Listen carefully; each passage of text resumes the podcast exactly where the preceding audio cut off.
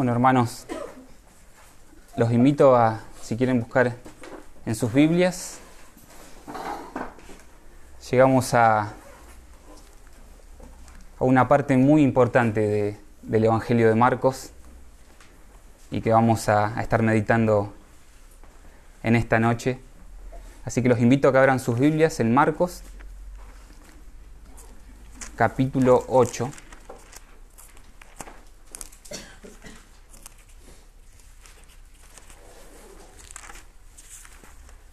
Vamos a estar viendo los versículos que van del 27 al 33.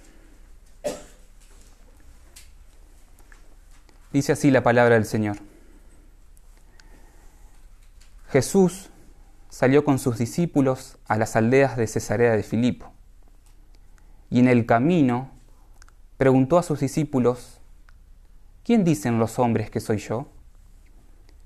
Les respondieron, unos Juan el Bautista y otros Elías, pero otros uno de los profetas. Él les preguntó de nuevo, pero ustedes, ¿quién dicen que soy yo? ¿Tú eres el Cristo? le respondió Pedro. Y Jesús les advirtió severamente que no hablaran de él a nadie.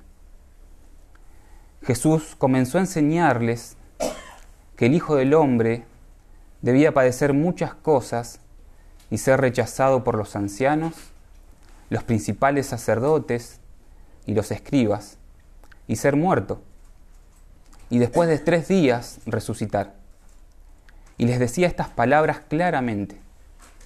Entonces Pedro lo llevó aparte y comenzó a reprender a Jesús. Pero volviéndose y mirando a sus discípulos, reprendió a Pedro y le dijo, Quítate delante de mí, Satanás, porque no tienes en mente las cosas de Dios, sino la de los hombres. Hasta ahí la palabra que vamos a estar viendo hoy. ¿Alguna vez les pasó, hermanos, que han querido hacer algo en la oscuridad, confiados del lugar en donde se encontraba ese objeto, si alguna vez han querido buscar algo en la oscuridad, pensando de que sabían dónde estaba, pero que aún así no lo pudieron alcanzar, no lo pudieron encontrar. Sin embargo, cuando prendieron la luz, ese objeto estaba ahí y la luz lo mostró con, con claridad. Es en ese momento que nosotros reconocemos el valor de la luz y pensamos que sea la vuelta que le podamos buscar al asunto, es la luz la que nos permite ver con claridad. Algo similar sucede en el texto que, que vamos a estar viendo hoy, en donde los discípulos por fin pueden ver con claridad la identidad de Jesús después de pasar un largo tiempo junto a Él, pero que aún así este hecho no se les atribuye a sus capacidades, sino que se les atribuye a Dios. El pasaje que vamos a ver hoy no solo es sumamente valioso e interesante en sí mismo, sino que recobra mucho más valor, como les decía al principio, entendiendo que deja una marca en el Evangelio de Marcos, la cual pega un giro en, la, en su narrativa y, y que a partir de lo que se va a ver ahora, va a ser otra gran verdad como hemos estado viendo desde el principio hasta hoy. Viendo el contexto, nos dice nuestro pasaje que Jesús se dirigía con sus discípulos a las aldeas de Cesarea de Filipo, que se encontraban aproximadamente a unos 40 kilómetros de, de Bethsaida, que fue el lugar justamente donde había sucedido el milagro del ciego que nosotros estuvimos viendo la última vez cuando Maxi nos compartió la palabra. En el trajín de ese viaje, es en el que se desarrolla nuestro texto eh, y se establece una conversación entre Jesús y sus discípulos.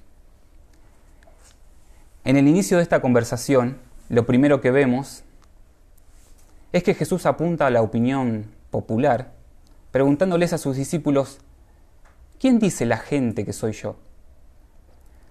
Como estuvimos viendo a lo largo de todos estos sermones acerca de, de Marcos, desde el comienzo, la cuestión de la identidad de Jesús ha sido un tema central y ha ido escalando progresivamente hasta el punto donde nos encontramos ahora como el clímax de esta cuestión.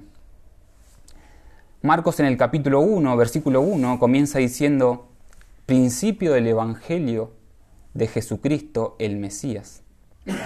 Luego a lo largo de estos ocho capítulos vemos las señales y los milagros que una y otra vez evidenciaban esa verdad. Entonces, en primer lugar, Dios declarando la identidad del Mesías, su propio Hijo, y en segundo lugar, como vamos a ver hoy, Pedro, el primer hombre, declarando la identidad de Jesús como el Mesías, por los que nos lleva a ver el desarrollo de la revelación de la identidad de Jesús hacia los hombres, y como vamos a ver hoy, sus discípulos, los de adentro del reino, en primer lugar. Jesús pareciera que a manera de separar o de marcar una distinción entre la mirada de la gente y la mirada de sus discípulos, comienza haciéndoles una pregunta acerca de lo que ellos creían sobre Él.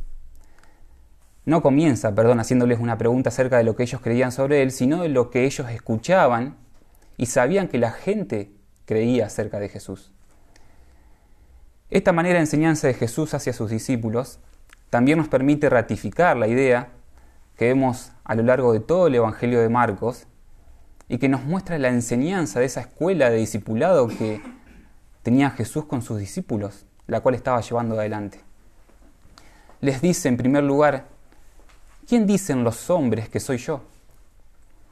Con esta pregunta Jesús está formando un contraste entre los hombres y los discípulos. Claramente hay algo que está queriendo exponer y dejar en evidencia con claridad acerca de la certeza de su identidad. A esto sus discípulos les responden, unos dicen que eres Juan el Bautista, otros Elías y otros uno de los profetas. Con esta respuesta se evidencia con claridad lo oculto que era para los hombres, lo oculto que era para la gente la identidad de Jesús. Esto no es más que la imagen de lo que les había dicho a sus discípulos en el capítulo 4 del Evangelio de Marcos, versículos 11 y 12. Les dijo, a ustedes, les dijo Jesús, os ha sido dado el misterio del reino de Dios, pero los que están afuera reciben todo en parábolas, para que viendo, vean, pero no perciban, y oyendo, oigan, pero no entiendan. Y justamente esto es lo que evidencia la respuesta que le dan sus discípulos a la pregunta que estamos viendo. A pesar de todas las señales que había hecho hasta el momento Jesús en medio del pueblo de Israel, los hombres aún continuaban con la ceguera espiritual que no les permitía ver quién era Jesús. Sin embargo, Jesús iba a sentar mediante otra pregunta y que como dije marca un contraste con lo que acabamos de ver va a marcar una realidad que es diferente a la de los hombres y que yacía en la vida de sus discípulos. Jesús les dice, perfecto, eso dicen los hombres de mí, pero ustedes, ¿quién dicen que soy yo? Ahora Jesús se dirige a sus discípulos evaluando lo que han aprendido desde su puesto como los de adentro del reino de Dios. Ya haciendo a un lado la opinión de los hombres, centra su atención en la respuesta de aquellos que han estado, han estado con él un largo tiempo a su lado, siendo testigos y recipientes de los misterios del reino. Abro un paréntesis. Pensaba mientras leía esto y me preguntaba, muchas veces vemos nosotros como cristianos en otros la devoción y la pasión que hay por Cristo en sus vidas, en otras personas, lo vemos, y en cierta manera nosotros admiramos ese comportamiento de ellos. Sin embargo, ¿qué responderíamos nosotros, cada uno de nosotros, si el Señor nos preguntara, ¿y vos ¿quién decís que soy yo? Nuestras vidas cristianas no pueden vivir alimentándose de lo externo, creyendo que eso puede mantenernos al pie del Evangelio y en la comunidad del pueblo de Dios. No, hermanos, Cristo debe ser la certeza de nuestro corazón. Esa verdad que se encuentra arraigada, tan arraigada en nuestra vida, que nos conduzca a una devoción sincera, a una devoción profunda, a una devoción personal y real con nuestro Salvador. Pedro, como representante de los discípulos, que es un papel que se ve muy a menudo en el Evangelio de Marcos, y a diferencia de la respuesta anterior, en la cual se nota que fue una respuesta conjunta, ya que podemos ver en versículos anteriores que le dijeron, le respondieron, ahora Pedro da un paso al frente y dice, tú eres el Cristo. A lo que Jesús les responde con lo que se conoce como secreto mesiánico, llamando al silencio, quizás debido a que todavía necesariamente debían suceder ciertas cosas antes de su sacrificio, dentro de lo cual también se hallaba la formación misma de sus discípulos. Lo interesante es lo que, es lo que narra Mateo acerca de este hecho mismo y que arroja, mucha luz. Dice en su pasaje paralelo, en Mateo 16, versículo 17, entonces Jesús le dijo, hablando de Simón Pedro, Bienaventurado eres, Simón, hijo de Jonás, porque esto, es decir, esta respuesta que estás dando, no te lo reveló carne ni sangre, sino mi Padre que está en los cielos.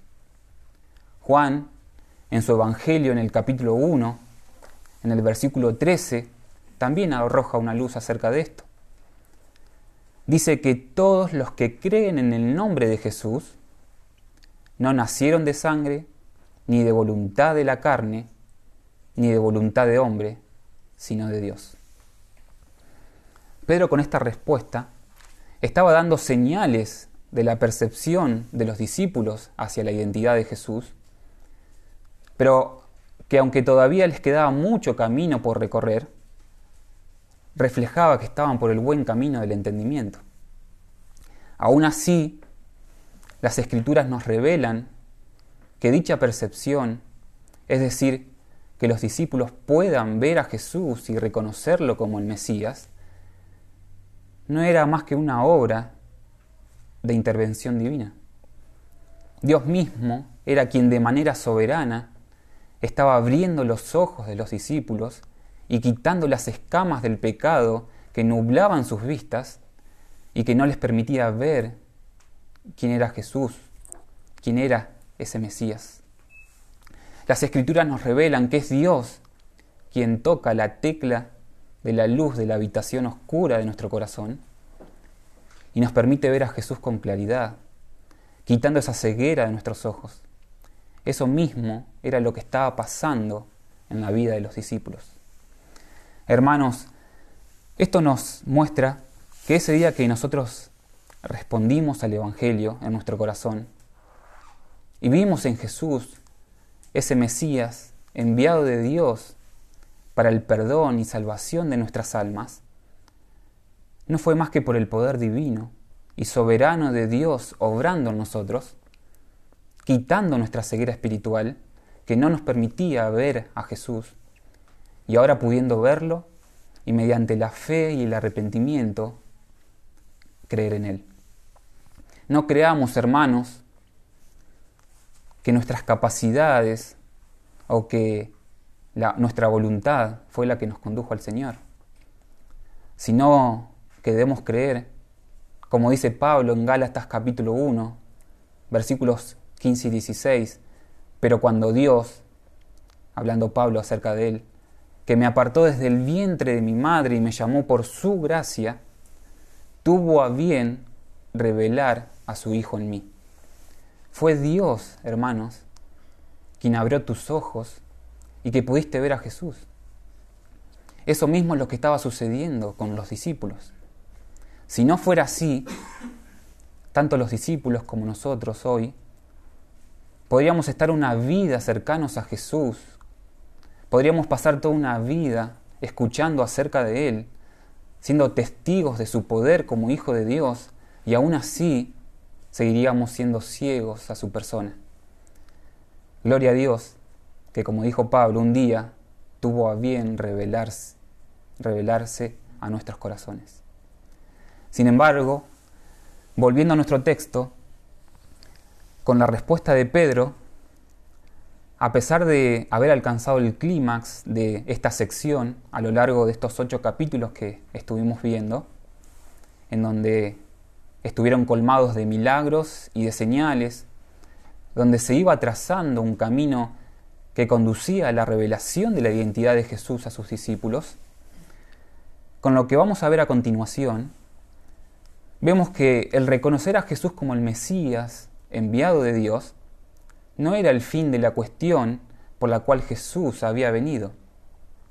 Es por eso que dije al principio que esta sección da un giro en la narración de Marcos, donde abre una nueva puerta hacia una verdad que tendría la misma relevancia a la del reconocimiento de su identidad y que sería tan necesaria para sus seguidores, la cual los debía conducir a creer y que la puedan ver no solo debían reconocer a Jesús como Mesías, sino entender qué clase de Mesías era Jesús. Jesús necesita enseñarles más acerca de la necesidad de un Salvador que muera por sus pecados. Leamos los versículos que van del 31 al 34. Jesús comenzó a enseñarles que el Hijo del Hombre debía padecer muchas cosas y ser rechazado por los ancianos, los principales sacerdotes y los escribas, y ser muerto, y después de tres días resucitar. Y les decía estas palabras claramente. Entonces Pedro lo llevó aparte y comenzó a reprender a Jesús. Pero él, volviéndose y mirando a sus discípulos, reprendió a Pedro y le dijo, Quítate delante de mí, Satanás, porque no tienes en mente las cosas de Dios, sino las de los hombres. Y acá vemos cuál es esa verdad a la cual Jesús los introduce. Su identidad como Mesías estaba profundamente arraigada al sufrimiento y a la cruz.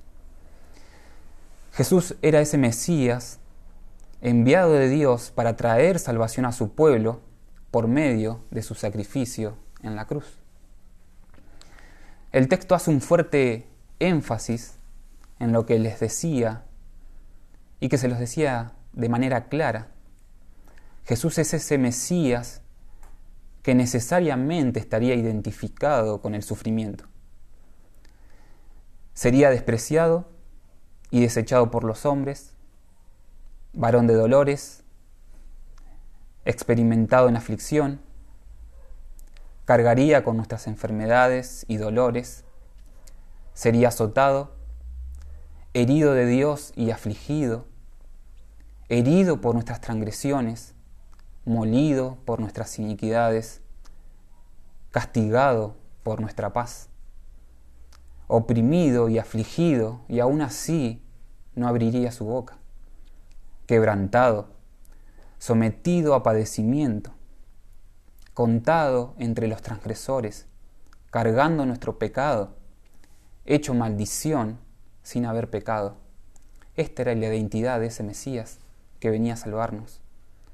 Hermanos, ese Mesías, Jesús, era necesario para poder traer salvación a los pecadores.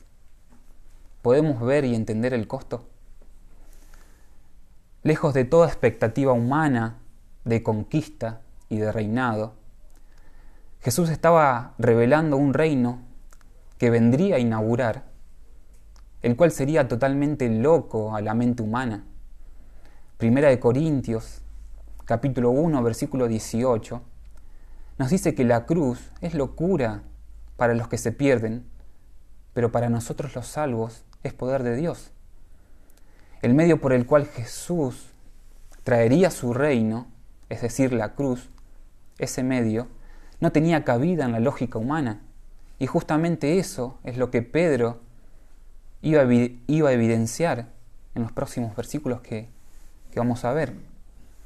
Qué maravilloso es que podamos pensar que aún dentro de los misterios del reino se hallaba el papel sufriente del rey, cosa que no encajaba con la expectativa mesiánica judía, y que si era parte de ese misterio, el sufrimiento del Mesías, el sufrimiento del rey, así como también era parte de ese reino la identidad de Jesús, también esta verdad debía ser revelada por medio de una intervención divina.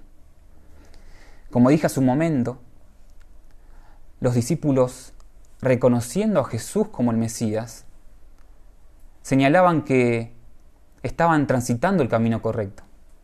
Sin embargo, con el comportamiento de Pedro, que vemos en los versículos posteriores, claramente estaban entendiendo a medias el papel mesiánico que venía a cumplir Jesús.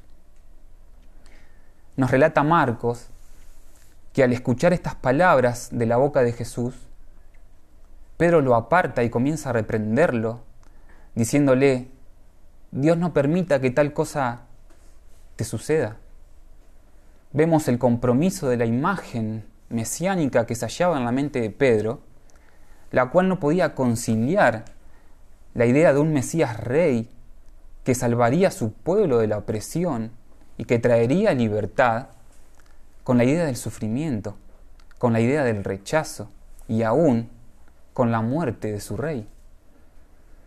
Me imagino por un momento el cambio de ánimo en la vida de Pedro contento, alegre por responder correctamente a la primera pregunta de Jesús y sentir en cierta manera su aprobación, y segundos después, totalmente decepcionado al escuchar lo que Jesús dijo que él debía padecer, lo que debía suceder con él. Esta ambivalencia que, que estaba erosionando en el interior de Pedro este encontronazo de sentimientos agradables y desagradables en su interior, solo iban a desembocar en el lugar incorrecto. Pedro lo aparta a Jesús y le dice como lo expresa Mateo, no lo permita Dios.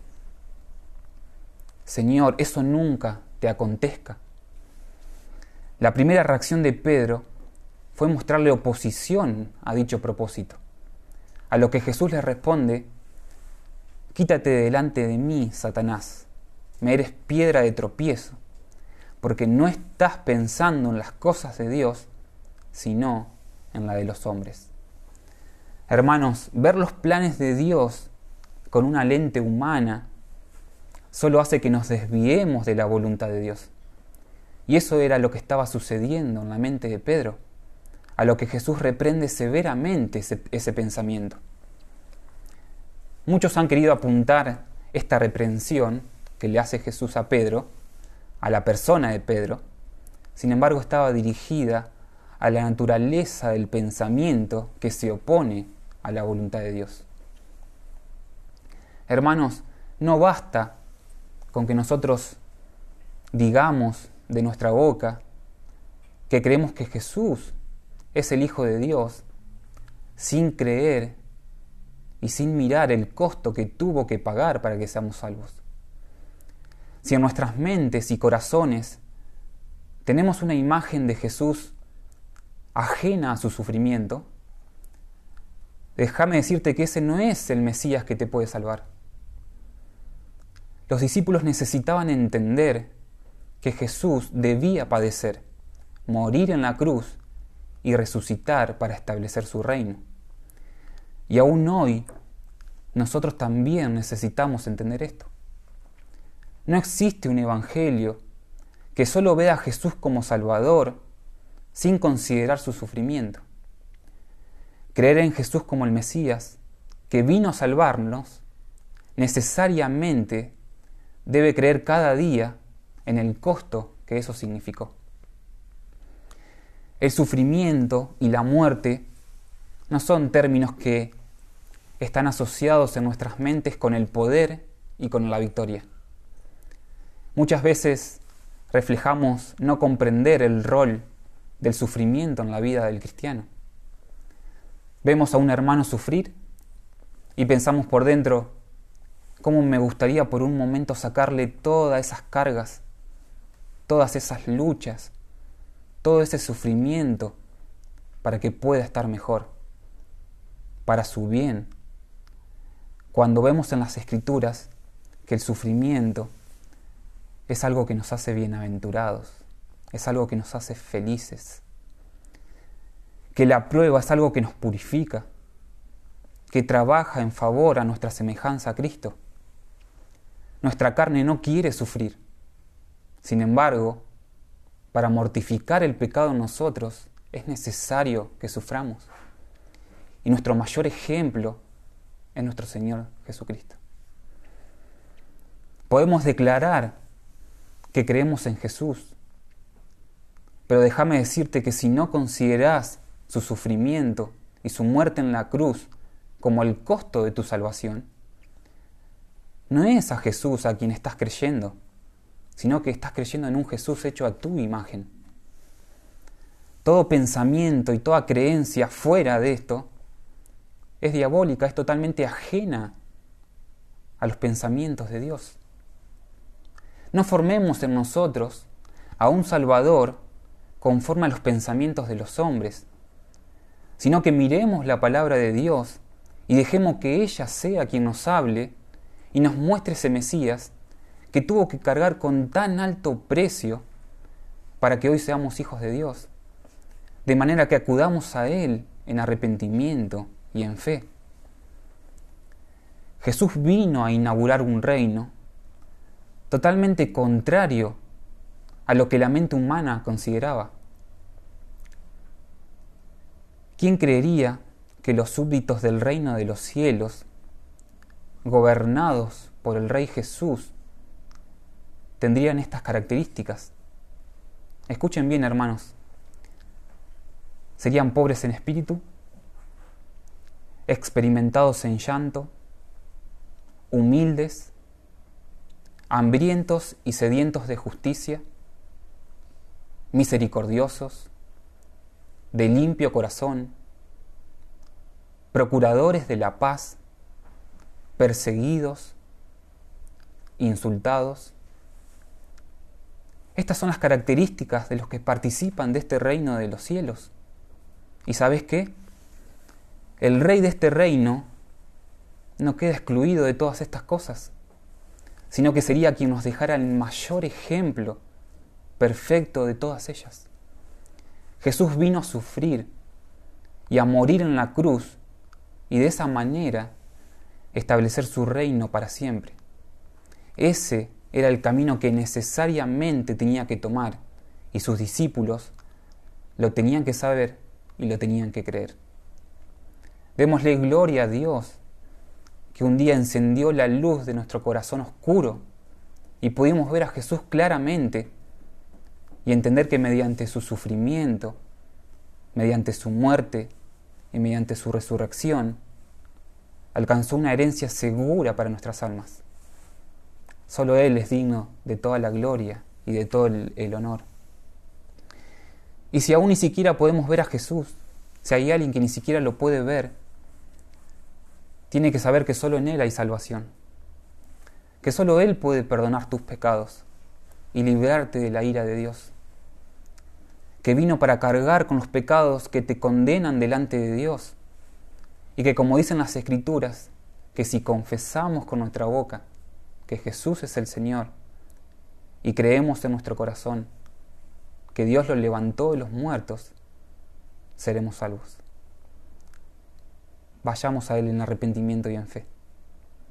Y no nos hagamos una falsa imagen de Jesucristo Mesías, apartada totalmente del sufrimiento que tuvo que venir a cargar por nuestra salvación. Oremos. Señor, te damos gracias por tu palabra